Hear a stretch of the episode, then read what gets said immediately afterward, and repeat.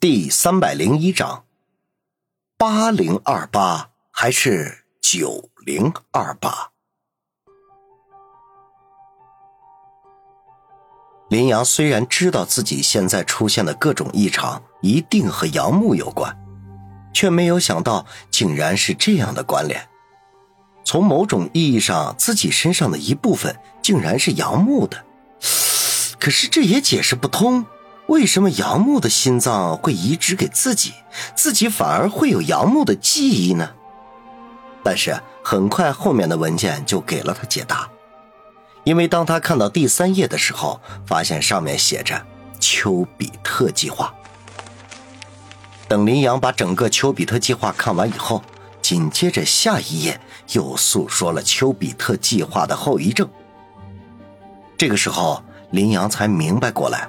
自己为什么会带有杨木的记忆？为什么自己对云峰有着特殊的感情？这时，林阳整个人都陷入了迷茫之中。难道自己对云峰的感情都不是出自自己的本心，都是受杨木的影响？正当林阳不知所措的时候，突然被文件中的一行小字给吸引了。而看到这行小字儿林阳整个人震惊当场。只见那行小字儿写着：“丘比特计划现在还尚不成熟，所以移植器官的手术必须是活体器官。”这句话意味着，当时如果杨木想把心脏捐献给林阳，那么杨木必须是活着的。可是六年前杨木不是已经被赵东亚杀了吗？为什么还能捐献心脏给自己呢？突然，一个可怕的想法爆了出来。林阳竭力想压住这个想法，但是六年前杨木确实是死了，这是一个不争的事实。如果杨木不是死在赵东亚手里，那么只有一种可能了。林阳心神不宁，一时之间不知道如何是好。他只知道这件事情绝对不能让云峰知道，绝对不能让他知道。就在这个时候，手机铃声突然响了起来，林阳吓得一哆嗦，他稳了稳心神，马上拿起手机一看，居然是妈妈杨慧中的。林阳马上迫不及待的接了电话，电话一接通，那头便传来了杨慧中的声音：“啊，杨儿。”我们明天的飞机，你到底想好了没有啊？想好了，我们现在就帮你买机票，还来得及。林阳却马上说道：“妈妈，你现在和爸爸在一起吗？”“对呀，怎么了？”杨慧中明显听出了女儿的声音有异。“你们现在在哪里？我去找你们。”林阳迫不及待的问道。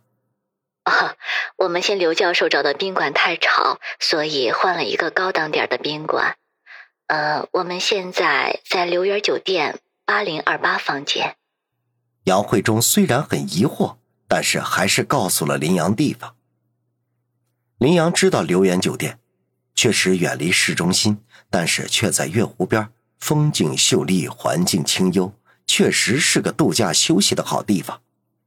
他对着电话里的杨慧中叫道：“妈妈，你和爸爸在那里等我，我马上到，我有事情要问你们。”说着就挂断电话，并冲出了房间。林阳迅速奔到大街上，然后焦急的想拦一辆出租车。就在这个时候，突然一个年轻的小姑娘说道：“请问你叫林阳吗？”林阳微微一愣，马上转头看了看这个小姑娘。发现自己并不认识他，但是出于礼貌，还是说道：“嗯，我就是。”那个小姑娘马上把一个小的包裹递给了他，并说道：“啊，刚才有个人托我把这个东西交给你，说你能用得到。”当林阳气冲冲的从侦探所里走掉之后，方寸看了看时间，发现也到了下班的时间了。他上午临走的时候和云峰约好，下午下班的时候还在那个绿野咖啡馆碰头。于是他便马上将查到的资料打印了出来，并出门前往绿野咖啡馆。到了咖啡馆，云峰果然已经等在了那里。现在是下班时间，所以咖啡馆里面也开始热闹了起来。但是这并不妨碍两个人对案情的探讨。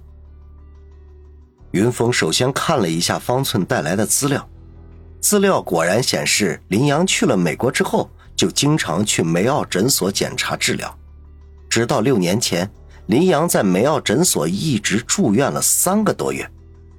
从那以后，林阳就再也没有去过梅奥诊所了。显然。就是在六年前，林阳做了一个大的手术，并且留院观察了三个月。云峰不禁皱了皱眉头：“这些资料为什么你以前查不出来，今天突然就能查出来了？”方寸却颇为得意的说道：“这就是我的好人缘了。我在一个黑客群里发了一个求助，然后大家一起来帮我忙。有个大神直接黑进了全美各个医院诊所的后台。”然后终于在梅奥诊所发现了林阳的记录，并把这相关的记录发给我了。云峰喃喃自语：“真有这么厉害的黑客？”方寸微微不悦：“老板，你可千万不要小看我们黑客的力量。那个大神可是连 FBI 的网络都入侵过的。”云峰想了想，觉得不可思议。这种只有在电影中看到的情节，竟然就发生在自己的身边。紧接着，云峰又看了看林寒的资料。林寒原来也是一个传奇人物，年纪轻轻就当上了仁心医院的教授，主治内科，在心脏病研究上面颇有建树，而且家庭美满，娶了自己的大学同学，并育有一女。那个女孩子自然就是林霜。但是后来，林寒却出轨了，和医院里的一个女医生好上了。后来这个事情被林寒的妻子知道，他的妻子却没有声张，而是默默的承受。但是最终却得了抑郁症，在一个阳光灿烂的午后跳楼自杀了。妻子的死是林寒良心发现，浪子回头，断然和那个女医生断了关系。然后一个人将凌霜养大，对凌霜更是爱护有加。档案的末尾还配了凌寒一张照片，照片中的林寒戴着一副金丝边的眼镜，斯斯文文，看起来文质彬彬。云峰盯着那个照片，然后说道：“看这林寒的眼镜片很厚，这个人似乎是高度近视吧？”方寸微微惊讶道。这个你也能知道呀？这个是我从仁心医院打听到的。这个林寒不但是高度近视，而且腿受过伤，走路还一瘸一拐的呢。云峰听到这个信息，莫名的兴奋了起来，并喃喃自语道：“现在只剩下一个谜团等着解开了。”就在这时，手机“叮”的一声，又是一条短信发了过来。云峰低头一看。居然还是那个神秘人发的短信。只见短信上面写着：“想要解开心中的谜团，请于今晚八点之前赶到留园酒店九零二八房间。”